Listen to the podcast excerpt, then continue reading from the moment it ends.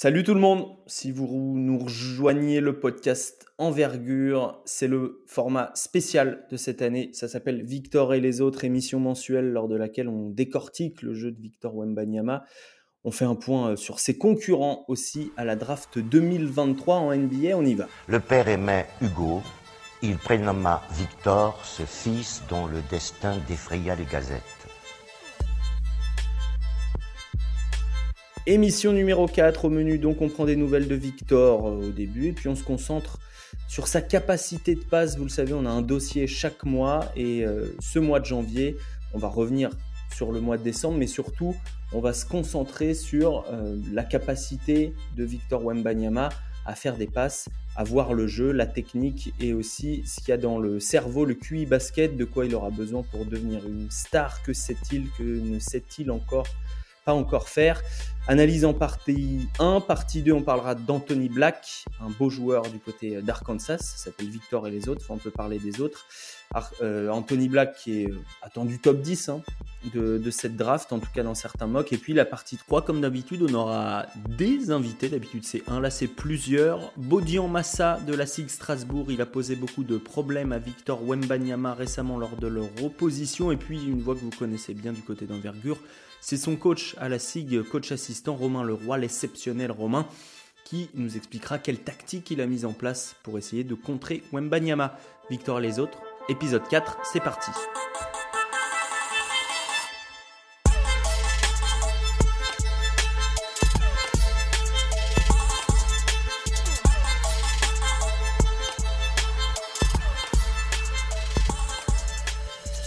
Avec en invité pour la première partie ce soir et ça nous fait plaisir parce que ça fait plusieurs années qu'on bosse avec la First Team et, euh, Thomas Dufont a accepté euh, notre invitation euh, pour ce soir. En plus, ils suivent la grande majorité des matchs de, de Wembanyama avec, avec la First Team en direct de, Boulogne-le-Valois. Comment ça va Thomas? Impeccable Alex, salut à tous les gars, ravi d'être parmi vous pour parler du phénomène. Il y a plein de choses à dire. Non seulement on les suit, mais on a la chance de les commenter euh, sur Twitch. Donc, euh, donc on suit ça de près. Victor, son évolution, bien sûr, et de tout ce qu'il y a euh, à côté. Avec la, belle qualité vidéo qui va avec, qui n'était pas forcément au rendez-vous auparavant. Eh, ça partait un peu de là. Ça part... L'idée partait un peu de là. On avait envie de bien produire les matchs. Donc on a pris un peu de risques financiers pour produire tout ça. Mais pour l'instant, le résultat est, est plutôt cool. Donc il y a plein de choses à dire sur le joueur Victor, Victor mais aussi sur, euh, sur le phénomène euh, plus globalement. Donc c'est cool, c'est cool d'en parler ensemble. Bah ouais. Merci encore une fois d'être avec nous. Et puis côté envergure, eh bien, euh, nous avons une doublette composée de Mathias arrivé cette saison dans l'équipe, suit la NCA, alors plutôt axé Big Ten du côté de notre data team, mais forcément cette année on a tous un œil sur la Betclic Elite quand même. comment vas-tu Mathias? Salut Salut, salut, ça va, ça va impeccable. Ça va impeccable du côté du, nord de la France. Exact. Et, euh, et en, banlieue parisienne, nous avons euh, notre Twitcher, celui qui anime les live Twitch tous les vendredis soirs, 21h, pour ceux qui connaissent pas le rendez-vous quand même. Live Twitch envergure, c'est notre Gugure, notre Hugues de Halle. Comment vas-tu, mon Hugues? Eh ben, écoute, ça va très très bien. Je suis content d'être avec vous ce soir. Vous m'avez manqué, messieurs, vous m'avez manqué. c'est clair, ça fait longtemps, ça fait longtemps. Euh, bon, comme d'hab, messieurs, on s'y jette. On commence par l'actu. Euh, le dernier épisode de Victor et les autres, c'était juste après euh, la défaite à Roanne. Alors, on, en avait parlé lors du dernier épisode. On disait que Victor n'était pas forcément à 100% à l'époque, etc. on va revenir sur ce mois assez rapidement, mais Tom, sur, sur les derniers matchs, qu'est-ce que tu retiens euh, un petit peu de, Victor au global, euh, un peu plus en difficulté quand même. Euh, il fait un gros match face à Monaco, puis ensuite c'est un peu plus compliqué. Ouais, c'est marrant parce que il nous a tellement impressionné sur la série là, des, 30 points consécutifs que mmh. je, me demande quelles sont les attentes en fait autour de lui. Bon, elles sont très très hautes, hein, bien sûr, mais tu vois, on est en train de dire qu'il est un peu en difficulté. Un peu en difficulté. J'ai envie de dire que oui, il est un peu plus en difficulté parce qu'avant il était sur un nuage total, mais ce qu'il arrive à produire, même dans les matchs où il manque d'adresse, où il manque de confiance, on va parler de, certains matchs, j'ai eu la chance de, commenter le match contre Cholet, je peux vous dire que dès l'échauffement, dès, dans sa routine, puis ensuite dans le match sur la quasi-totalité du match, hein, sur plus de trois quarts temps, il n'est pas du tout dedans, dans, dans l'adresse, dans le toucher, tout ce qui nous a bluffé pendant les mmh. premières semaines là, de, cette saison, eh bien, on n'était pas là. Tous les shoots à lui, des shoots avec la planche, des shoots en fade away, mais il est raté, il faisait des, écarts de ouf. Donc, j'ai envie de te dire qu'il est plus en difficulté, mais il n'empêche que quand tu regardes à la fin les stats, bon, bah, il est toujours dans des strates qui n'ont aucun sens. Tu as plus de 20 points, des rebonds et de l'influence, surtout de l'impact sur son équipe et sur, et sur le résultat.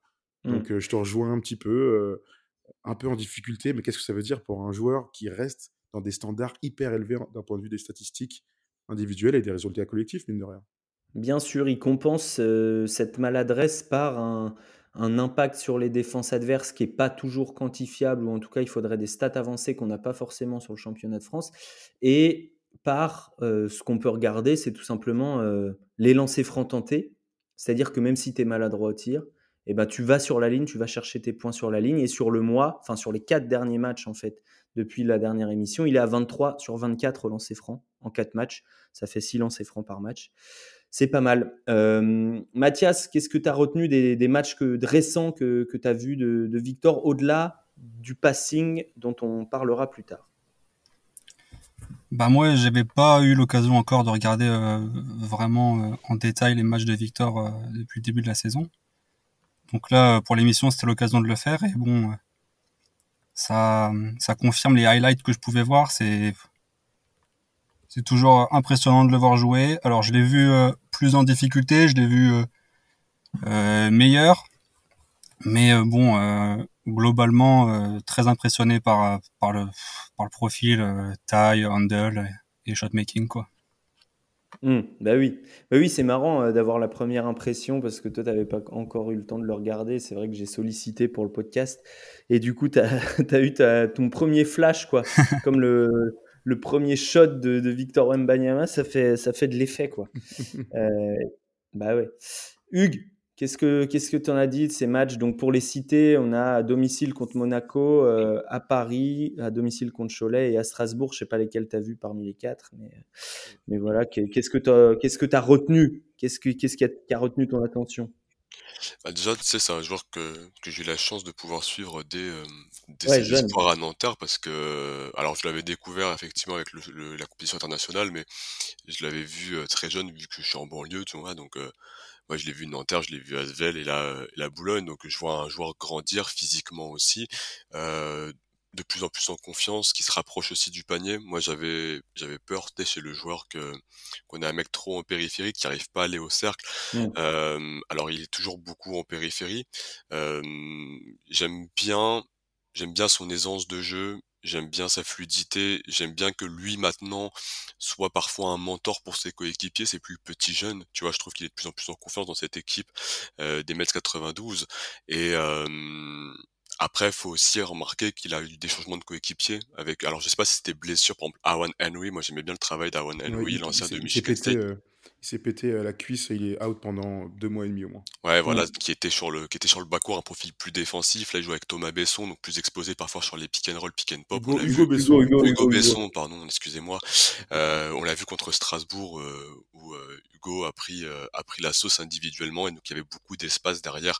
Donc voilà, j'aime bien j'aime bien l'évolution de Victor Wenbanyama, j'aime bien son son implication et il y a de l'excitation. Alors j'ai toujours envie de le voir plus rebondeur, j'ai toujours envie de le voir plus impliqué vers l'avant, mais quand même, quelle évolution euh, depuis euh, les espoirs de Nanterre. Bah ouais, c'est, euh, c'est clair que, qu'on est tous assez impressionnés, mais il y a un secteur particulièrement quand même, qui a impressionné les observateurs, pas seulement français, mais étrangers, qu'on a reçus dans les premiers épisodes. Tout le monde a dit, je savais qu'il savait shooter Victor Mbanyama, je savais qu'il était grand, qu'il avait une mobilité incroyable, que défensivement c'était euh, euh, un truc qu'on n'avait peut-être jamais vu. Mais par contre, je m'attendais pas à ce qu'il passe la balle aussi bien. Alors, c'est notre dossier du soir.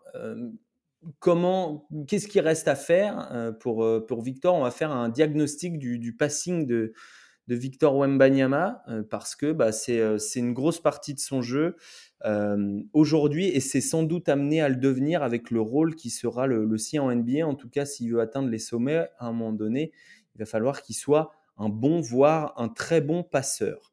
dans l'actu, je mentionne quand même rapidement qui vient d'avoir 19 ans et qui a été élu MVP du All-Star Game. on s'en fout. Il a reconnu lui-même que c'était du marketing de la ligue. Il l'a offert à, à Juan Bégarin ensuite, dans le vestiaire. Ouais, c'est ça. Il l'a offert à Juan Bégarin. Bah, j'ai eu l'occasion d'en parler avec Juan le soir même. il était très content, très content que Victor le lui offre. Il n'était pas obligé, hein. d'autres ne l'auraient pas fait.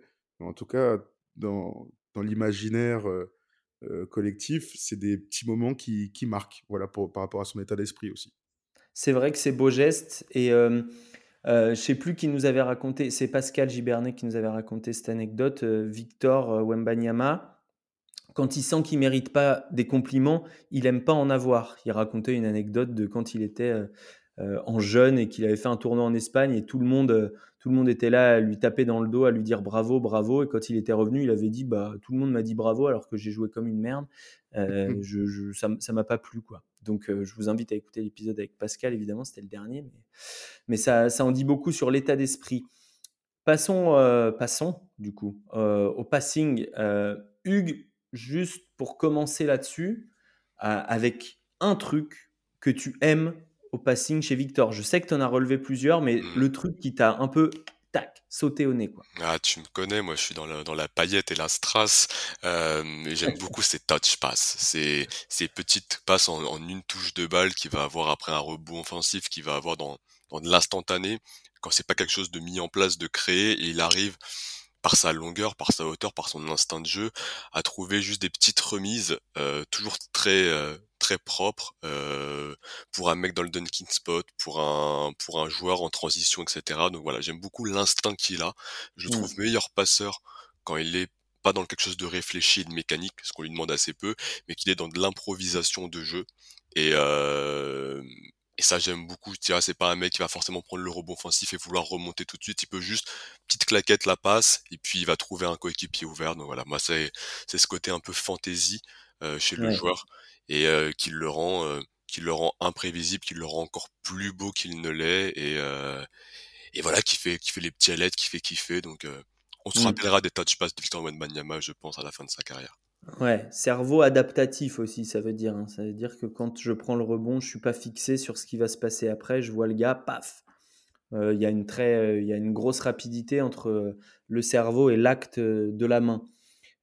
côté technique, Mathias, assez simplement, mais quand on, quand on scout, on fait ça. Est-ce que tu, tu, y a des choses techniquement que tu as vu Victor faire ou ne pas faire? Je te dis passer à une main, utiliser ses deux mains sur ses passes à une main. Voilà, est-ce qu'il y a des choses que, que tu, tu, ne, tu ne l'as pas vu faire ou tu doutes encore un peu de sa capacité à le faire, juste techniquement euh, bah, Beaucoup de passes simples, hein, main droite à une main, au-dessus de l'épaule, passe à deux mains. Je, le, je crois que je l'ai jamais vu faire une passe main gauche. Mmh. Je pense qu'il a encore pas mal de progrès à faire sur la main gauche. Sinon, j'ai pas vu non plus de passes à effet. Euh, c'est encore des, j'ai vu des passes vraiment très simples, euh, pas compliquées, mais euh, toujours dans, dans dans la bonne décision sur des kick pass ou, ou, des choses comme ça. Mais j'ai pas vu une énorme technique en tout cas personnellement. Ouais. Et sur la précision, du coup, tu parlais du timing qui était bon sur la précision? le timing, ouais, bah je le trouve un petit peu lent dans la prise de décision en fait. Ah ouais, c'est intéressant.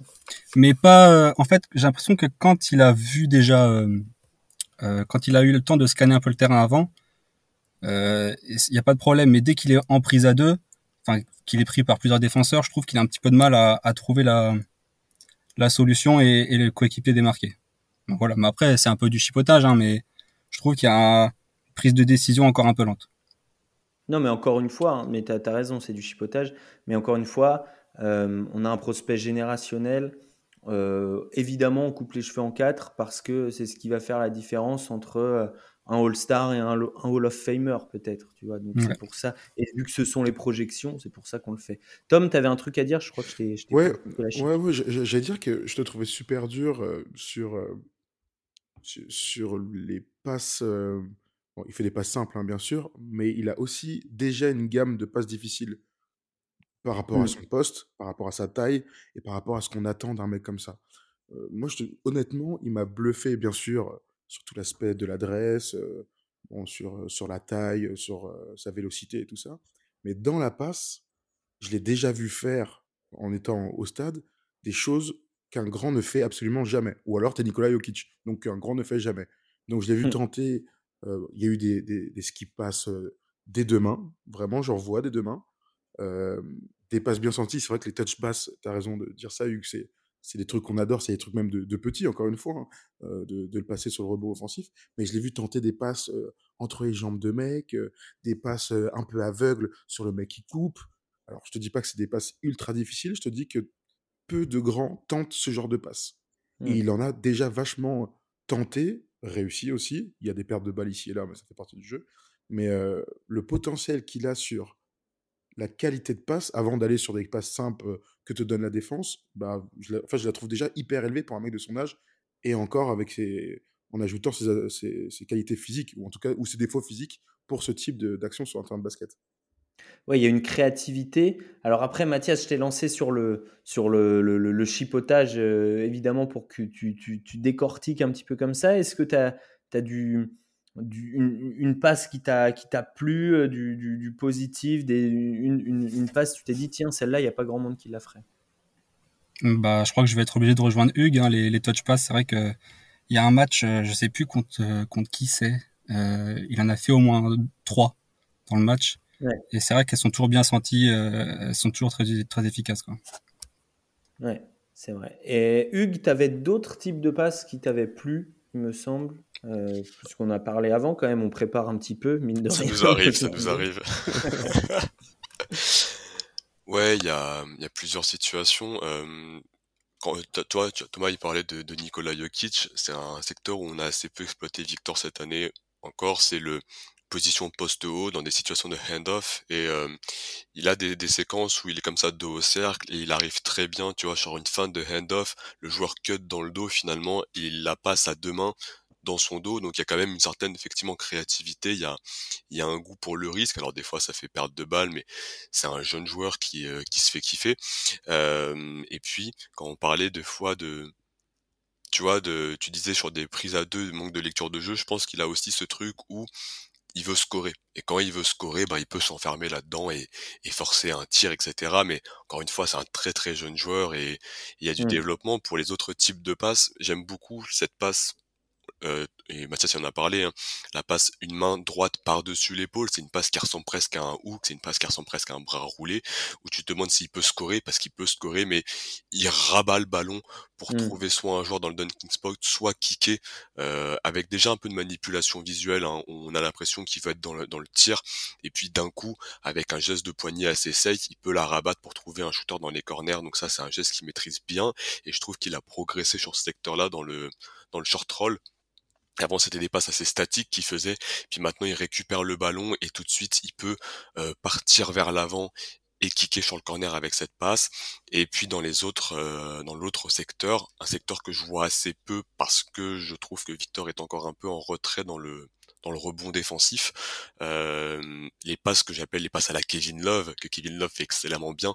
Je prends le rebond et puis je t'envoie une passe de quarterback à travers tout le terrain pour des mecs qui courent. Euh, on a un joueur qui a la capacité de récupérer la balle et de porter le ballon jusqu'à la ligne à trois points, mais on a un mec aussi qui peut lancer les coéquipiers. Donc quand tu joues avec des gros athlètes et des dragsters comme il peut avoir du côté euh, de Boulogne, c'est aussi très efficace. Donc je pense qu'au niveau supérieur, ça on va en voir plus parce que il aura plus de responsabilités mmh. au rebond euh, que dans cette équipe de Boulogne à mes yeux. Et donc on va avoir des, des grosses transitions menées où il va envoyer le ballon à travers et les mecs qui vont courir, surtout sur une équipe. Je pense qui va être assez mauvaise au début puisque c'est des équipes qui, tankent et donc des équipes qui jouent souvent très très vite. Tu vois, Houston par exemple, ils s'éclateraient là-dedans où on court tous vers l'avant comme des comme des demeurés, mais on le fait avec beaucoup d'énergie. Et Jalen Green qui remonte ou Kevin Porter Jr. etc. Donc euh, voilà un point que je veux fixer, la passe après rebond pour Victor Wembanyama. Et bah, tu me permets de faire la transition vers, vers la question que je voulais poser à Tom, qui est quand même euh, parmi nous celui qui sans doute regarde le plus de NBA. Euh, euh, pour toi, de quoi il aura besoin dans son bagage technique à la passe par rapport au rôle qu'on va lui assigner? En fait, tu, tu l'imagines dans quel rôle et, et qu'est-ce que euh, qu'est-ce qu'il aura besoin de faire pour réussir dans ce rôle-là? C'est une bonne question, c'est assez vaste. Là, dans, dans les, premiers mots qu'on a dit, on est allé beaucoup sur la technique. Ouais. Et c'est normal. Mais je crois qu'on oublie quelque chose d'évident quand on parle de, de passe, c'est la sensation du joueur à faire des passes quand le jeu demande de faire une passe. Et c'est vrai que Victor est tellement fort de toute façon que, que quand il a décidé de tirer ou qu'il a décidé de jouer pour lui, bon, bah, en général, il va tirer. Mais je l'ai vu très souvent chercher des passes, euh, même dans des temps forts pour lui, des, des, moments où il est chaud, chercher des passes pour faire briller les autres. Je ne parle pas de la passe pour faire une passe décisive, je passe de la passe parce que le jeu va te le demander. Donc une qui passe ou une passe dans le jeu, en tout cas sans forcer sur un contrat. Et quand je me projette sur le joueur NBA qu'il va être, donc sur un terrain plus grand, avec beaucoup plus d'espace, avec des joueurs plus forts aussi, hein, forcément, moi je l'imagine être un joueur, bon, d'abord sur le post-up, dominant, donc si tu es dominant sur le post-up, il y aura forcément des prises à deux, il y aurait une lecture à avoir sur ce type d'action euh, qu'on peut qualifier de simple si tu as un QI de basket assez élevé, c'est le cas, mais il y aura aussi, pourquoi pas, toute cette, toute cette comment dire, ce, cet endroit sur le terrain à la Jokic mmh. en tête de raquette. On le voit pas du tout, du tout, du tout dans ces positions-là aujourd'hui, avec des mecs qui coupent, etc., ou en tout cas qui, qui vont jouer off-ball pour lui offrir des, des, ouvertures. Mais je crois que ces deux euh, situations seront des situations où Victor va d'abord exceller d'ici quelques années et qui vont lui permettre d'avoir une moyenne de passe franchement haute. Moi, je l'imagine dans quelques années être en, en NBA à au moins 5 passes de moyenne. Ouais. Donc, et c'est des situations assez simples, faciles à travailler. Euh, le short roll, il y en aura de temps en temps, euh, enfin, il y en aura énormément, mais il est tellement plus que, qu'un, mec qui, qui, pose un pic et qui ouvre qu'en fait, il y aura beaucoup d'autres situations sur lesquelles il aura de, des lectures assez simples, entre guillemets, à, à faire, et donc euh, il pourra produire plein de passes décisives. Mmh. Mathias, t'imagines, euh, toi, des, des, situations sur lesquelles on pourrait, on pourrait le projeter euh, en, NBA pour, euh, pour conclure sur, sur ce passing? Ouais, ouais, bah sur, ouais, sur du short roll, sur du pick and pop, sur, sur de l'ISO. Voilà, après, le rêve, c'est toujours de, de, voir quelque chose ressembler à du KD. Mais, mais ouais, de toute façon, il y a une y a tellement d'options euh, envisageables avec euh, Victor et c'est ça qui est vraiment intéressant quoi. Tom, euh, je sais que même nous on n'aime pas trop les comparaisons, mais est-ce qu'on peut le comparer dans ce domaine de la passe avec un, un gars comme KD Ouais, mais en fait KD, c'est en fait le, vous avez raison hein, d'aller les gars sur KD parce que c'est peut-être la meilleure comparaison possible. Un, un scoreur filiforme, mais qui en fait est tellement un bon basketteur, va avoir tous ces autres compartiments du jeu qui vont évoluer naturellement. KD, euh, ça fait des années hein, qu'il est assez haut dans les, en moyenne de passes décisives. Donc, je dis, quand je dis haut, c'est à partir de 5. Hein, euh, bah, parce qu'il est tellement fort qu'en fait, il y, a beaucoup d'ouvertures qui vont s'offrir à lui pour faire des passes simples. KD, personne ne va, le, citer parmi les meilleurs passeurs de NBA. Mais en fait, la défense est tellement focus sur lui que forcément, il va y avoir des ouvertures. Je crois que Victor, il n'a pas besoin d'être un excellent passeur euh, pour créer des passes difficiles, s'il réussit à, à, ouvrir dans les bons timings, à faire la passe dans les bons timings à ses coéquipiers, naturellement, naturellement, il, ce sera un bon passeur de NBA, voire un, passeur de très haut niveau pour son poste. Et puis, il voit 5 passes, bon. Euh, bah oui, oui. et puis, comme tu, comme tu disais, vu qu'il a déjà l'état d'esprit pour le faire, c'est, c'est normalement pas quelque chose qui devrait, euh, qui devrait être un, problème. Est-ce que ça, vous, le ressentez aussi, ce, euh, quand tu parles d'état d'esprit, ce, ce, truc de, d'avoir euh, quand même envie de faire jouer les autres? Ouais, c'est ça. Non, bien sûr. Mais c'est, aussi être un leader. Impliquer les autres, ça veut dire euh, se mettre dans des conditions optimales pour aller chercher la victoire, normalement. Donc effectivement, c'est intéressant. on, on, va clore cette partie 1 et on va te laisser vaquer à tes, multiples casquettes, euh, Tom. c'est gentil. Merci d'être passé. Euh, bah, merci à vous. et les autres. Euh, évidemment, je, j'allais dire, c'est même, j'ai même pas la peine de te faire la promo. Je pense que les gens qui écoutent Envergure connaissent la First Team. L'inverse, c'est pas forcément vrai. Mais, mais... quand même depuis des années, donc oui, oui, bien bah sûr. Mais, euh, mais voilà, euh, on connaît, on connaît vos, vos rendez-vous. Euh, c'est quasiment en continu la First Team. Il n'y a pas que du basket en plus. On essaye, on essaye. Et on a justement le prochain match de Victor contre Fos-sur-Mer à Marseille qu'on passe. Donc ce sera l'occasion de voir si Victor continue de progresser sur, ses, sur son passing game. Eh ben c'est parfait. Merci beaucoup Tom. Merci les amis. Merci, merci à plus. Ciao. Ciao. messieurs, on va parler des autres. On va parler d'Anthony Black. Black and finds a wide open Makai Mitchell underneath. Anthony Black is special. And it's six assists against Louisville. Could have had more. Alors Mathias, je te donne la parole pour me faire un petit portrait d'Anthony Black, une fiche d'identité pour les gens qui connaissent pas.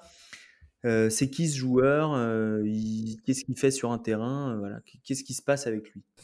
Alors Anthony Black, c'est une recrue 5 étoiles euh, qui joue à Arkansas. Donc on est sur un, sur un guard oversize, euh, qui a pas toujours été guard. Euh, il a beaucoup joué ailier. profil très playmaker, très bon passeur, très bon connecteur, pas, pas, pas vraiment un, un, bon jump shooter, mais très bon playmaker, bon défenseur, très versatile, athlète, plus que plus qu'honnête. Euh, donc pas mal de, trucs qui font un peu saliver quoi. Ouais. Et un bon début de saison du coup. Et un bon début de saison dans une équipe d'Arkansas qui euh, alterne le bon et le moins bon. Et euh, dans une équipe dans laquelle il est, il est titulaire surtout, en profitant de l'absence de l'autre recrue star de l'équipe Nick Smith.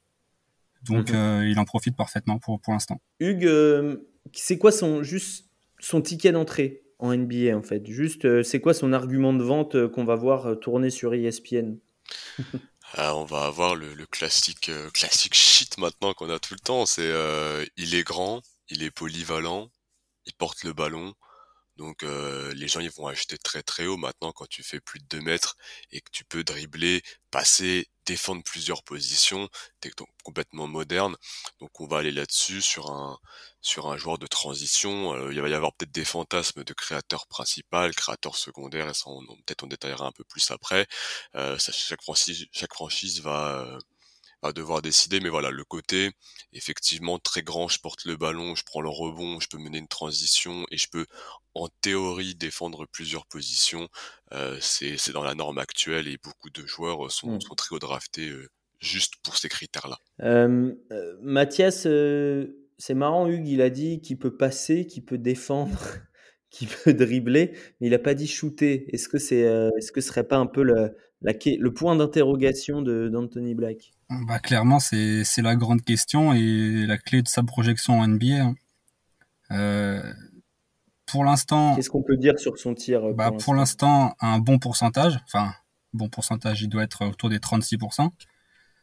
Une mécanique, euh, comment dire? Tu peux dire dégueulasse. Hein. Bah, j'hésitais à le dire en fait. bon, voilà. Euh, pas vraiment de diversité dans le shoot. Hein. Il n'y a pas vraiment de pull-up, il n'y a pas de tir en mouvement, il n'y a pas de mid-range. Mais tout de même, je trouve que c'est un très bon finisseur euh, au cercle. Mais voilà, sinon, euh, c'est pas, un shooter. Hmm.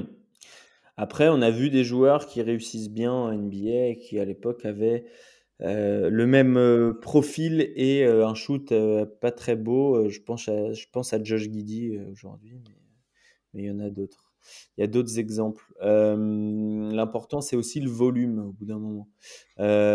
Hugues, tu le projettes où, Anthony Black, dans cette classe pour donner un peu une idée aux auditeurs Évidemment, on rentrera plus dans le détail, j'explique, hein, mais on aura des portraits qui rentreront dans le détail.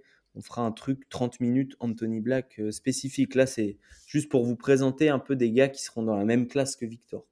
Euh, bon, peut-être que tu l'as entendu à mon ton depuis le début, je suis pas son plus grand fan, j'étais très très amoureux du joueur à la sortie de son tournoi euh, américain euh, parce qu'il a joué avec alors je sais plus si c'est les U18 qui ont démoli la compétition américaine avec Cam Whitmore entre autres. on va dire que parmi les meneur de jeu de cette classe de draft qui joue en NCAA, il n'y en a pas énormément. Je vais la voir, moi, derrière un mec comme Jalen Hoods Cliffino qui joue Indiana. Donc on va être sur à mes yeux, peut-être plus de la fin de loterie. Je vais pas, je vais pas l'avoir dans mes dans mes deux premiers tiers euh, parce qu'il y a des, il y a un, joueur pour le coup dont je viens de parler là, enfin dont je viens d'évoquer le nom, qui fait tout mieux que lui euh, dans tous les secteurs de jeu. Mmh. Donc forcément, il pâtit à mes yeux de la comparaison euh, mmh. par rapport à, à, son compère de sa classe de draft freshman aussi. Euh, Mathias, est-ce que tu tu valides la projection de Hugues ou est-ce que toi tu le vois peut-être un peu plus haut ou un peu plus bas? Euh, moi, je pense que je l'aurais, bah ouais, je l'aurais pareil, fin de loterie. Au mieux, au mieux, au bord du top 10, mais euh, pas, pas plus, je pense pas. Ok, donc Anthony Black, Arkansas, euh, un prospect évidemment à suivre pour, pour cette QV 2023 de la draft 2023. Évidemment, on vous renvoie vers notre site pour avoir au moins la fiche d'identité, la tête de ce monsieur. Et puis, et puis évidemment, suivez nos, euh, tous nos, nos, analyses sur Twitter de temps en temps. Euh, les Hugues, les Mathias, euh, les Thomas vont, vont, vous balancer du, petit tweet pour vous informer quand il y a de la, de la belle perf ou, ou, des évolutions intéressantes. Messieurs, je vais vous laisser puisqu'on va faire la, dernière partie. Merci, merci Mathias. Bah de rien, plaisir. Merci Hugues. Eh ben, toujours comme d'hab, hein. T'as régal. Des gros bisous. Ciao à tous. Tous les vendredis sur Twitch. À plus les gars. Et tout de suite, c'est la partie 3 avec nos invités très spéciaux. Victor Wembayama. His arms are so long.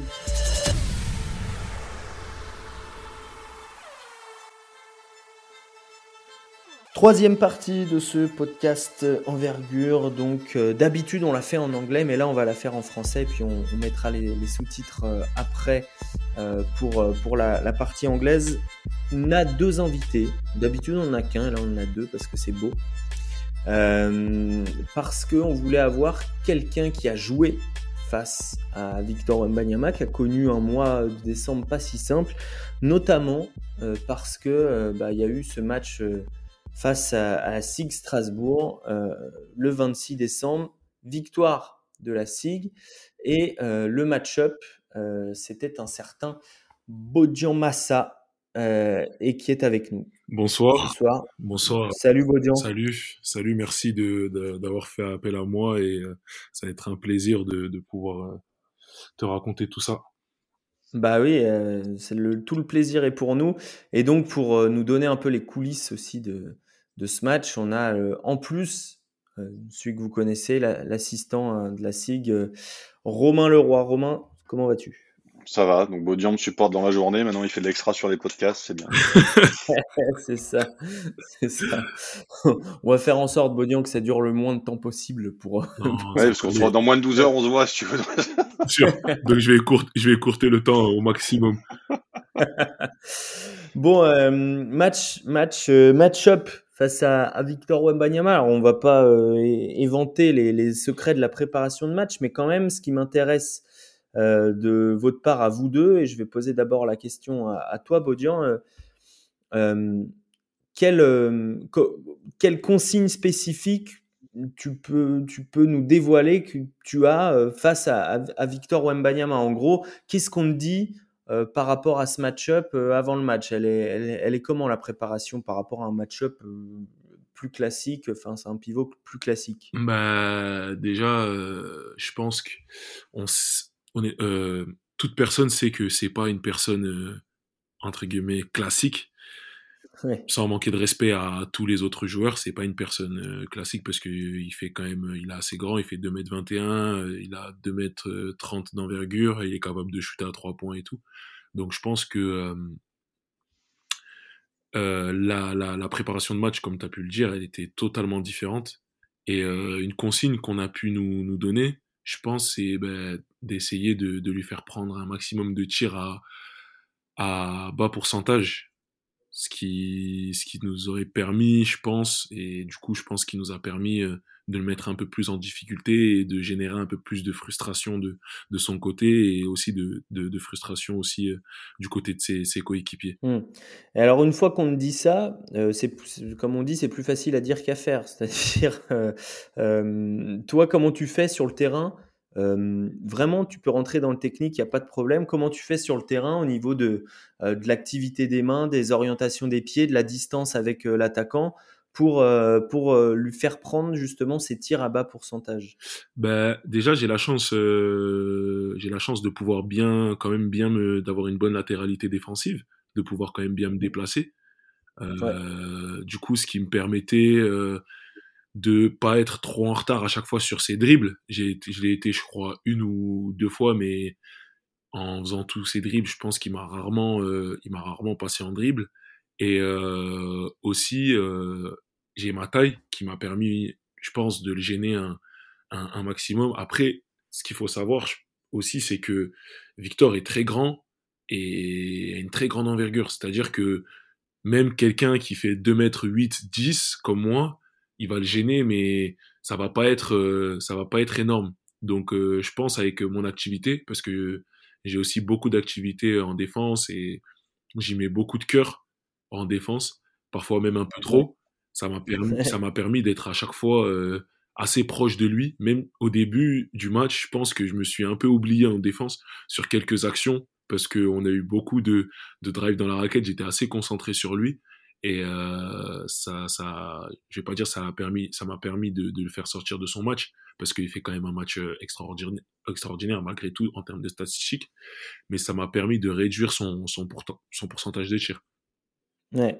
Romain, est-ce que la consigne avant le match, c'est de un peu moins aider sur Victor? Euh, Comment tactiquement on, met en place une rencontre face à un gars qui, a des qualités que personne d'autre n'a dans le championnat de France? En fait, on, avait un plan A, un plan B. Hein, je ne vais pas rentrer trop dans le détail, mais sur, le plan A, la volonté, c'est ce que c'est ce que dit c'est ce que dit Beau, c'est-à-dire que on voulait faire en sorte qu'ils prennent des tirs qui soient le plus compliqué possible à avoir de façon à faire baisser le pourcentage du joueur. Parce que c'est un joueur d'exception, donc inévitablement, faut faire des choses un peu exceptionnelles.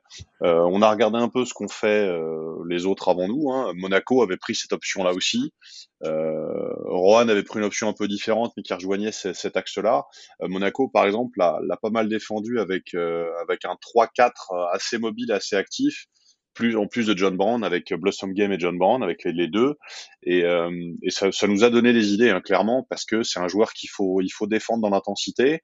Donc on était vraiment sur sur sur cet axe là et surtout en fait l'idée c'est c'est un petit peu le leitmotiv de ce qu'on fait défensivement c'est de ne pas laisser le joueur intérieur attraper la balle facilement. Et surtout une fois qu'il l'a ne pas lui laisser le temps de lire Victor est pas un mauvais passeur. Donc derrière, si en plus on laisse lire après une réception facile, on se met en difficulté. Et c'est là où, euh, le travail de, de notamment était très important et précieux parce que euh, c'est un joueur qu'il faut toujours avoir, toujours jouer avec intensité, toujours être face à lui, essayer de cadrer au maximum, lui forcer à poser la balle au sol et à, à le tenir dans les petits espaces parce qu'il a malgré tout besoin d'amplitude parce qu'il a, il a la latéralité, la verticalité. Et plus on donne d'amplitude à ces joueurs-là, plus c'est compliqué. Et donc, euh, toi, quand tu, quand, tu, quand tu prépares les joueurs euh, très spécifiquement, quand tu fais ton, ton, ton, scouting des adversaires avant le match, euh, qu'est-ce que que tu dis? Est-ce que est-ce qu'il y a des préférences? Enfin, est-ce que tu dis, par exemple, il vaut mieux qu'il dribble sur sa main droite avant de tirer? Je dis un exemple au hasard, c'est peut-être pas ça, mais tu vois, est-ce qu'il y a des genres de consignes qui existent pour Victor? Euh, bon, ça existe pour un peu tous les joueurs, donc je vais, je vais pas te mentir, je vais regarder ce qu'on avait choisi pour lui. Euh, L'idée, c'était ce que, ce que je t'ai dit, principalement, c'était pas d'attraper de balles faciles et pas d'attraper de balles avec un temps pour lire. Standing catches, tu sais, c'est le fait de pouvoir attraper et de lire. On était vraiment là-dessus et vraiment de pas donner le temps de lecture et être dans l'intensité. C'est clairement ce qu'on a, ce qu'on a, ce qu'on a écrit sur euh, sur quoi faire en défense. Et euh, par contre, de l'autre côté du terrain, décision rapide face à lui. Parce que malgré tout, faut essayer de tenir de tenir compte du fait que euh, il a une très très bonne latéralité pour un joueur de sa taille, mais malgré tout, il faut bouger. Et, et l'implication qu'on a eue aussi en défense pour essayer de le, le faire défendre certaines situations était, était aussi une des clés. Donc Mmh. Globalement, on a ciblé un petit peu les deux côtés du terrain avec, euh, bah, avec ce qu'on qu'on peut faire. Euh, de toute façon, encore une fois, c'est un, un joueur d'exception, mais euh, on se rend compte qu'il y, y, a des petites choses qu'on peut encore exploiter par rapport à lui à notre niveau. Donc ça veut dire qu'on préfère être peut-être trop près de lui quand il attrape la balle, quitte à faire un peu passer sur le premier pas, mais au moins pas lui laisser le, le temps, comme tu dis, de lire, plutôt que, euh, que de, de, de en, gros, on préfère lui ouvrir peut-être un dribble ou deux plutôt que, que de mmh. lui laisser la possibilité de tirer ou de prendre une bonne décision. L'idée, c'était vraiment d'être en miroir par rapport à la balle, c'est-à-dire euh, toujours une main dessus. Et en fait, je pense que c'est après c'est bon, c'est beau qui était sur le terrain, donc il l'expliquera sûrement mieux que moi. Mais l'idée, c'est ces joueurs-là, je pense qu'il faut toujours être entre le panier et le cadrer le plus possible. Plus tu donnes d'angle, plus c'est compliqué après derrière. Mmh. Alors que euh, tant que tu arrives à rester de face, euh, à partir du un joueur de cette taille-là, tu restes de face, comme il a besoin d'amplitude. Si tu es face à lui, que tu cadres, il peut pas franchir. S'il peut pas franchir, il gagne pas le duel. Hmm. Si tu commences à mettre de l'orientation, c'est plus compliqué. Mais c'est encore une fois, je préfère laisser aussi beau répondre par rapport à ça. Pour moi qui ai défendu sur Victor Banyama, c'est bah justement, Massa. Donc, euh. Justement, Monsieur Massa, euh, quand tu rentres euh, sur le terrain, vraiment dans les faits, premier duel, quelle consigne tu as en tête et quelles sont tes priorités vraiment dans ton, dans ton cerveau d'athlète euh, de se dire il faut que je sois là, là, là. Quelle, quelle est ta priorité sur le, le, premier, le deuxième duel avec, euh, avec Wembanyama en, en, début de match? Je pense que euh, mon duel avec Victor, il commence avant, avant le match déjà. Parce que il commence pour moi, on va dire entre guillemets, en, en, début de saison. Quand tu vois que Victor, il fait chaque week-end des statistiques phénoménales du coup, tu te dis euh, un jour, un jour ou l'autre, ça va finalement finir par m'arriver. Maintenant, euh, le premier duel, ben forcément, je sais que euh, j'ai été en, j'étais avec Vincent Collet, le coach, en équipe de France. Je suis quelqu'un qui fait quand même un, peu beaucoup de fautes, donc je me dis que le premier duel, forcément, et je suis, on est, on a, on a un problème d'intérieur à ce niveau-là, donc je me dis peut-être que le premier duel il va être pour Victor, match de Noël, salle pleine, ils vont sûrement, à la télé, ils vont, ils vont essayer de, de donner la balle. Et ce que je fais tout simplement, c'est, je crois qu'il attrape la balle à trois points, moi je suis face à lui, je mets mon bras, je défends, et euh, il rate son tir. Donc, à partir de là, je me dis, même si j'ai juste, j'ai juste mis mon bras, il a raté son tir, je me dis, ah, ça m'a donné euh, de la confiance directement, en fait. Mm. Ça m'a ça m'a donné de la confiance. Je me suis dit ben il a raté son premier tir. J'ai fait une bonne pour moi j'avais fait une bonne défense même si elle était anodine hein. mais je me suis dit que j'ai fait une bonne défense donc du coup ça m'a donné de la confiance et je me suis dit ben ouais je peux je peux défendre. Et après de l'autre côté en attaque, je vois que j'arrive quand même à avoir des solutions. Mine, mine, de rien. On arrive quand même à avoir des solutions en attaque, parce que jusqu'à présent, il a mis beaucoup de contre, il prend de l'espace. Et là, sur ce match-là, en attaque, on arrivait quand même à avoir des solutions et euh, on avait quand même de l'espace dans la raquette. Donc au final, au fur et à mesure, ça a fait que j'ai pris confiance en moi.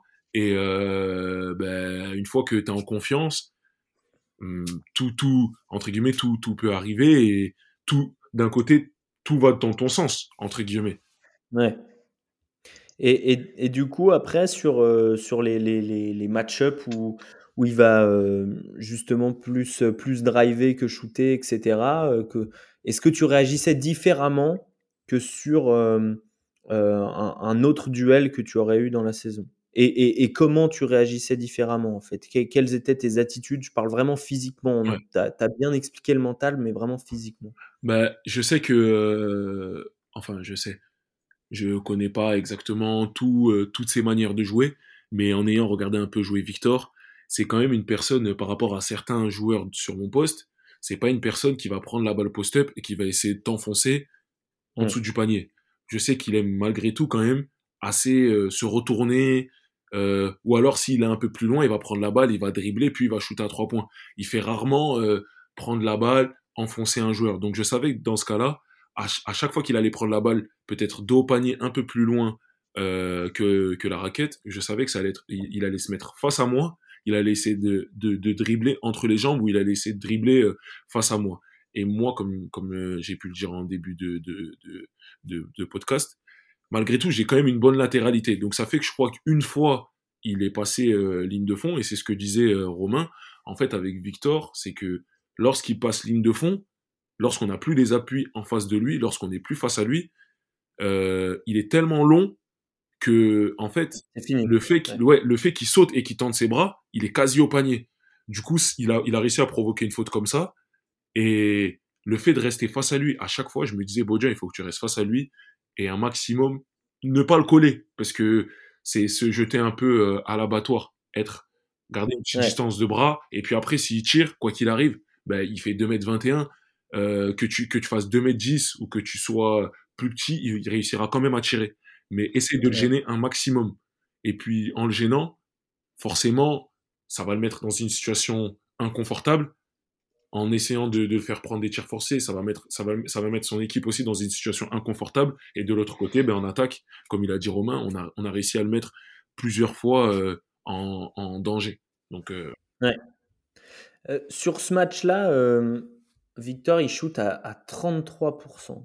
Ça lui arrive, bah, c'est tout simplement euh, le deuxième score le plus bas de la saison. Et encore, le premier, c'était c'était face à Pau, il avait joué que 20 minutes, etc. Euh, il shoot à 6 sur 18. Comment toi, tu as senti vraiment sur le terrain qu'il réagissait face à cette situation de difficulté euh, C'était aller son troisième match au-dessous des, des, 40%, alors qu'avant, il marchait sur l'eau. Hein. Pendant, pendant, pendant 7-8 matchs, il marche sur l'eau. Comment il réagit face justement à une adversité qu'il a du mal à surmonter, même si, comme tu l'as dit, il fait des super stats, mais il n'est pas à droite je trouvais qu'il était quand même assez euh, serein. Dans le sens où, bah, mine de rien, il rate un tir, il continue à reprendre un autre. Il reprend un autre tir, ça ne te dérange pas. Et au final, à la fin, on voit bien qu'on a failli, euh, on a quasi failli perdre le match. Sur, euh, il met un tir, je crois, ouais. à un mètre derrière la ligne. C'est moi qui défends. La balle, elle est montée limite au plafond de, du, du Rhenus et il fait ficelle. Et surtout, mine de rien, il fait, il a, il a pas un super pourcentage mais euh, au final, il n'a pas douté et je le vois sur ses lancers parce qu'il fait quand même, je crois, 14 sur 14. 12 sur 12. 12 sur 12, 12. Pardon. Je, je, je, je, non, non. ouais, mais euh, on voit l'idée, quoi. Ouais, il fait 12 sur 12, alors que euh, euh, peut-être que euh, un joueur euh, qui, qui douterait, il aurait raté un ou deux tirs, il arrive au lancer, il, il en aurait peut-être laissé filer trois, qui serait 9 sur 12, ça serait quand même, ça serait quand même bien pour un intérieur même voire euh, exceptionnel ou énorme. Mais là, il fait 12 sur 12. Donc, euh, je, il n'a pas forcément douté, même si au final, il y a un peu de frustration parce que après, ouais. du coup, tu forces un peu plus les, les actions. Il y, a, il, y a, il y, a, plusieurs petites choses là que, que, que dit Beau qui sont intéressantes. La première, c'est euh, moi, j'arrive dans la salle 1h10 avant, quand les, les mecs sont à l'échauffement. C'est déjà un cirque incroyable, il y a du monde, ça prend des photos et compagnie. Et tu sens qu'à aucun moment, le joueur il est impacté négativement par le cirque qu'il y a autour. Euh, c'est alors que je pense que quand ça arrive toutes les semaines comme ça, et encore chez nous c'était assez calme, les endroits où c'est le plus compliqué en termes de, de, disponibilité pour le public, etc., etc. Euh, ça déjà il le gère avec beaucoup de sérénité.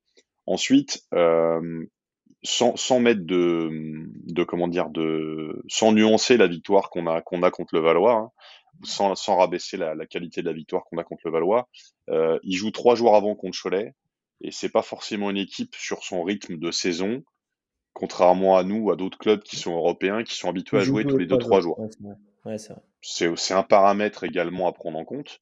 Euh, après, derrière, il a beau être un petit peu euh, en deçà au niveau adresse, euh, sur le banc à deux minutes de la fin, on n'est pas serein malgré tout, parce que même si on est, on est monté à plus 13 ou plus 15, euh, quand il commence à se mettre en route, on imagine déjà l'article dans la presse le lendemain euh, où euh, ben, en deux minutes il a retourné le truc et voilà.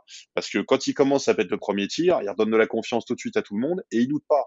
Et ce que dit Baudian le dernier point qui est super important joueur intérieur à 2,21 capable d'enfiler des perles quand il est sur une délancée ça pas c'est de l'argent à la banque ah bah oui. Parce que ah oui, il, il entend 12 et, et, y a, et en face il n'y a pas forcément la, la volonté de de, de maillotcher, c'est juste qu'il les provoque parce que. Euh, ouais, alors après, ça, c'est un autre débat, parce qu'il y a, il y a aussi une très légère mensuétude euh, sur certaines actions où il y a le statut qui parle. Et ça, c'est voilà, c'est autre chose. Je pense que oui, 12, bah. c'est peut-être un petit peu beaucoup. Mais ouais. voilà, après, derrière, euh, le joueur crée le statut aussi, et, et le contexte fait que. Et, oui, euh... puis il l'aura euh, par la suite, le statut. Oui, oui, non, mais c'est ça, c'est pour ça que ça, moi, je ne le remets pas en question. C'est-à-dire que je nuance pas la victoire, mais il y a aussi des facteurs qui expliquent qu'à un moment, euh, le joueur, il peut pas non plus être, être exceptionnel toutes les semaines. Et malgré tout, bon, il finit à 20, 26-18, je crois, contre nous. C'est ça. ouais, un chantier quand même. oui, ça fait, ça, fait, un petit chantier.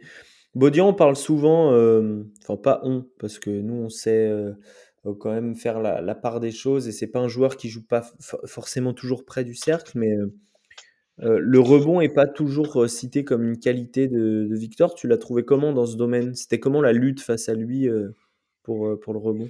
Euh, Il a un prix 18. Après, c'est vrai que par rapport à certains, par rapport à certains joueurs, c'est vrai que c'est pas c'est pas un mordu, on va dire, entre guillemets, c'est pas quelqu'un qui va se battre forcément pour aller récupérer le rebond. Il n'est pas dans le fight, mais il a cette qualité euh, d'être, il a ce don, même je dirais, d'être d'être grand, qui lui permet malgré tout, même s'il n'est pas dans le fight, eh ben, de pouvoir récupérer 9 rebonds par match, parce que je crois qu'il doit être à 10, ouais, 10, à peu près ça, 10 je crois, 10 rebonds par match, et malgré tout, ben, c'est quand même un don et il en, il en profite, quoi. Oui, c'est clair. Il utilise très bien sa longueur en fait. Il a des segments qui font qu'il n'a pas besoin. C'est pas un joueur qui est dans le combat au sol nécessairement. D'une part parce que le c'est pas du tout son truc et puis c'est pas.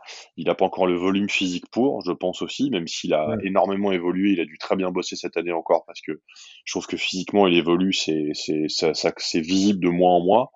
Par contre, il a, il a pour lui le fait d'avoir donc la longueur et un timing, ce qui fait que sur les rebonds off notamment, s'il est, euh, s'il est, s'il est pas trop loin sur un bon off, c'est, euh, c'est, c'est, c'est, claquette à chaque fois. Donc, euh, donc à ça. Après, leur bon def, il protège le cercle suffisamment. et la balle, bah, quoi, il fait 2-20, donc la balle va lui retomber dans les mains à un moment ou un autre. Mais ce que dit Bodian, c'est vrai, c'est pas, c'est pas un joueur de combat, c'est pas un joueur au sol nécessairement. Par contre, il y a, y, a, y a, des qualités athlétiques et, et physiques et dans la lecture la compréhension aussi des trajectoires sur sur sur, sur l'anticipation qui font qu'il va compenser le le fight qu'il aura peut-être un peu moins que d'autres euh, ou la, la, capacité à aller au, au charbon qu'il aura un petit peu moins que d'autres. Mais c'est pas quelqu'un qui n'aime pas, enfin, c'est pas quelqu'un qui aime pas le contact, c'est pas quelqu'un qui va le fuir en fait. C'est juste, c'est un joueur qui est très en finesse et qui n'a pas besoin aujourd'hui de d'être dans le fait de cogner dans la dureté pour obtenir quelque chose ou pour aller chercher quelque chose. Je sais pas si je me fais bien comprendre. Oui, ouais, tout à fait. Euh, Baudian, ma, euh, dernière question, c'est à propos de bah, un peu de l'état d'esprit. Mais tout à l'heure, tu as, dit il était serein, mais comment ça se passe sur le terrain? Est-ce que euh, est-ce que c'est un gars qui ouvre sa gueule, euh, qui trash, qui trash talk un peu? Est-ce que c'est un joueur qui parle que à ses coéquipiers Est-ce qu'il quelle attitude il a avec euh, son environnement en fait en général? Est-ce qu'il est complètement dans sa bulle ou est-ce qu'il est, euh, comme tout le monde? Non, après euh, bon déjà j'étais super concentré dans le match. Ouais, j'imagine. J'ai pas pu me concentrer sur sur tout ce qui tout, tout, tout, ce qui tout ce qu'il pouvait faire. Après je suis aussi pas un joueur de, de trash talk, donc ouais.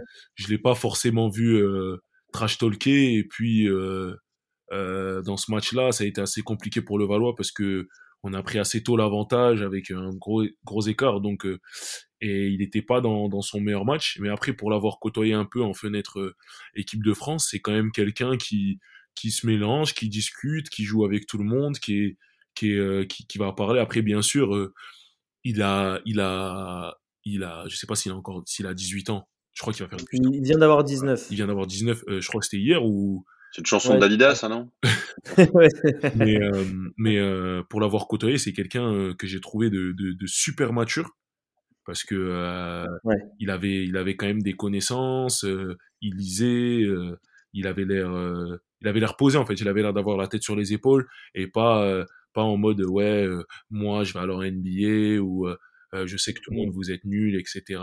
Il parle avec tout le monde et pourtant il connaît son il, il sait le statut qu'il a et euh, ils se mélangent et c'est et franchement c'est assez cool de voir un joueur comme ça.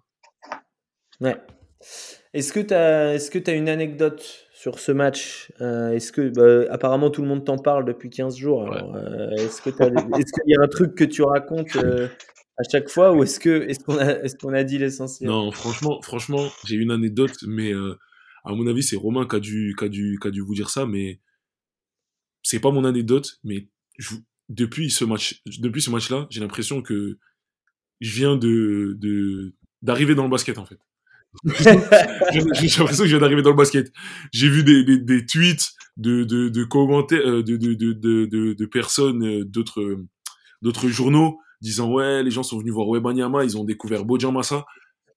Alors que pourtant mon match en soi, défensivement, c'est vrai que j'ai fait un match complet. Offensivement, il y a encore des choses à, il y a encore des choses à améliorer, mais j'ai l'impression que, que, que je venais de, de, de, de commencer le basket, d'arriver en LNB en fait. Et euh, pour l'anecdote, euh, même ça d'ailleurs, Romain au passage n'est pas au courant, mais pour l'anecdote, la veille du match, franchement, je fais que de penser au, je fais que de penser à mon match. C'est-à-dire que je suis chez moi, je suis posé avant d'aller dormir, je me dis demain ça va être Victor. Demain ça va être Victor. Fais attention, demain ça va être Victor. Parce qu'en plus, comme je t'ai dit, je sais que le match est diffusé sur Beansport. C'est-à-dire que là, c'est pas LNB TV euh, en mode ouais, le serveur il marche pas, on n'a pas pu voir ton match, tranquille. Là, c'est une balle, une balle perdue en passant, on aime, c'est bien. non, désolé LNB, je viens d'arriver dans votre championnat, donc non, non mais c'est là, il y a tout le monde qui va regarder, tout le monde a Beansport, tout le monde connaît Victor Wemanyama, ces matchs ils sont sur l'équipe, ça veut dire que tout le monde va être au courant de ce qui va se passer. La sieste d'avant-match, avant de dormir, pareil. C'est-à-dire, j'essaie de, de, me poser dans mon lit, j'essaie d'imaginer, euh, mm. de visualiser mon match. Ouais. Donc, c'est-à-dire que s'il fait comme ça, tu essaies de défendre comme ça. En attaque, s'il se passe comme ça, d'abord tu défends comme d'abord tu, tu, tu, tu te mets dans cette situation, tu vois comment il, comment, comment, comment il répond. Et moi, j'avais déjà prévu, enfin, entre guillemets, ça, Romain aussi d'ailleurs, il, est pas au courant, mais moi, j'avais, pendant le match, je m'étais dit, avant le match, je m'étais dit, j'avais prévenu euh, quelques de mes coéquipiers, j'avais dit, les gars, le truc avec Victor, je pense, et je pense que c'est ce qu'a fait Rohan, si je me trompe, c'est d'essayer de lui donner le, le moins de temps d'adaptation en attaque. C'est-à-dire que si Victor, au début du match, il commence à enchaîner, à se dire, ben, peut-être j'ai mis 3 points sur Bodjan, 6 puis 9, je pense qu'il il, va, il va rouler. Par contre, euh, au début, il a Bodjan Massa qui est sur lui, qui fait 2m10, qui défend de cette manière-là. Il a après Léopold Cavalier qui défend d'une autre manière. Puis après, il a Rojon Skurux, ainsi de suite. Et eh ben là, ça va lui laisser moins de temps d'adaptation. Et puis, ben, au final, euh, euh, il, aura, il aura soit une prise de décision rapide, et tant mieux s'il si, marque, et si, si, si ça fonctionne, eh ben ça sera tant mieux pour nous. Donc, euh, pour la petite anecdote, voilà, c'est juste que entre la veille et le jour du match, j'ai beaucoup pensé à lui. À mon avis. J'ai énormément pensé. C'est la, la, première fois que je pensais autant à une personne avant de jouer contre cette personne-là. et c'est bien normal. Et je pense que ça va être ça pour euh, pas mal d'adversaires dans sa carrière. Donc, euh, Bien sûr. donc tu, tu ouvres euh, la voie. Ah, Mais c'est vrai que toi, ta première saison pro, euh, lui, il devait être en U13. quoi. Donc les gens ont peut-être découvert. Déjà 1m80, il faisait déjà plus d'un mètre 90. ouais, c'est vrai. C'est vrai. Mais, mais effectivement, tu étais là, étais là avant lui. quoi. Donc les gens ont découvert Bodiomassa, les gens qui connaissaient pas trop le le basket français. Il n'y a, pas de, y a pas de mal à ça. Hein. C'est ça, non, il n'y a pas de mal. Mais voilà. Bah, merci beaucoup pour, euh, pour ton témoignage. Euh, Baudian, Romain, tu as, un truc à ajouter sur le match? Je t'ai entendu euh, être assez impressionné par le, côté savoir rester dans sa bulle, qui est important quand on est un joueur de cette. Ouais, parce qu'un un joueur, un, joueur, un joueur de très haut niveau, déjà, déjà, je pense que c'est ce que, ce que dit Beau, c'est vrai, il faut le réaliser. Des joueurs comme ça, c'est c'est énorme de pouvoir les voir, les croiser, les jouer, et puis je pense que les affronter sur le terrain, ça doit être encore quelque chose de, de, de, de, plus, de plus intéressant, de plus impressionnant dans une carrière. Ça va être des moments quand même, euh, quand même à vivre, quoi. Donc c'est, moi, je, le fait de l'avoir vu en activité, sachant que moi, j'avais commencé à avoir un œil un peu dessus quand il était U14, j'ai eu des vidéos du camp national à l'époque, il est fait avec un an d'avance. Donc ça fait quelques années que je le vois jouer et qu'on en parle un peu entre nous. Euh, bah là, en, rendu réel, oui, c'est clairement l'extraterrestre, mais euh, mais moi j'aime le j'aime le côté stabilité qu'il a dans, dans l'attitude, dans le comportement, le fait qu'il montre très peu de signes de frustration sur le terrain, ou alors c'est c'est jamais vraiment marqué. Et ce que ce que dit Beau tout à l'heure, on a vu il n'y a pas si longtemps que ça de la part de, de, de certains prospects à qui on prédit des grandes carrières des comportements parfois plus gênants. Euh, là, ça bouge pas. C'est-à-dire qu'il suit son chemin et, euh, et ce que ce que tu dis, beau par rapport à l'attitude du joueur euh, en contexte équipe de France ou en tant que coéquipier, je suis pas surpris parce que c'est ce qui dégage. Donc, bah oui. c'est voilà, c'est le paquet le paquet est complet et puis on a hâte de voir où est-ce qu'il va atterrir et puis où est-ce qu'il sera dans 2-3 ans. Surtout ça. Merci à vous deux. Merci à vous deux d'avoir d'avoir accepté de témoigner pour cet épisode 4 de Victor et les autres. Merci euh, Baudian. Euh, on te souhaite plein d'autres match-ups positifs du coup, maintenant que les gens te connaissent. Merci, Merci à vous en tout cas de, de, de, de, bah, de m'avoir sondé pour, euh, pour euh, ce petit, ces, ces, petites émissions. Et du coup, comme tu as dit, ben ouais, je me souhaite et je nous souhaite à, à, moi et Romain de plein d'autres matchs positifs et de continuer notre petite remontada au classement. Quoi. Bon, Romain, euh, on se retrouve très très bientôt. Euh, on sûr. Va pas, on va pas divulgacher, mais euh, il y a une petite surprise en préparation du côté d'envergure sur un petit épisode rétro. merci à tous de nous avoir écoutés. C'était Victor et les autres, épisode 4 à retrouver évidemment sur notre site envergure.co, toutes les plateformes, sur YouTube. Abonnez-vous partout, mettez-nous des bonnes notes et allez encourager la SIG s'ils sont de passage près de chez vous. Ciao tout le monde. Salut.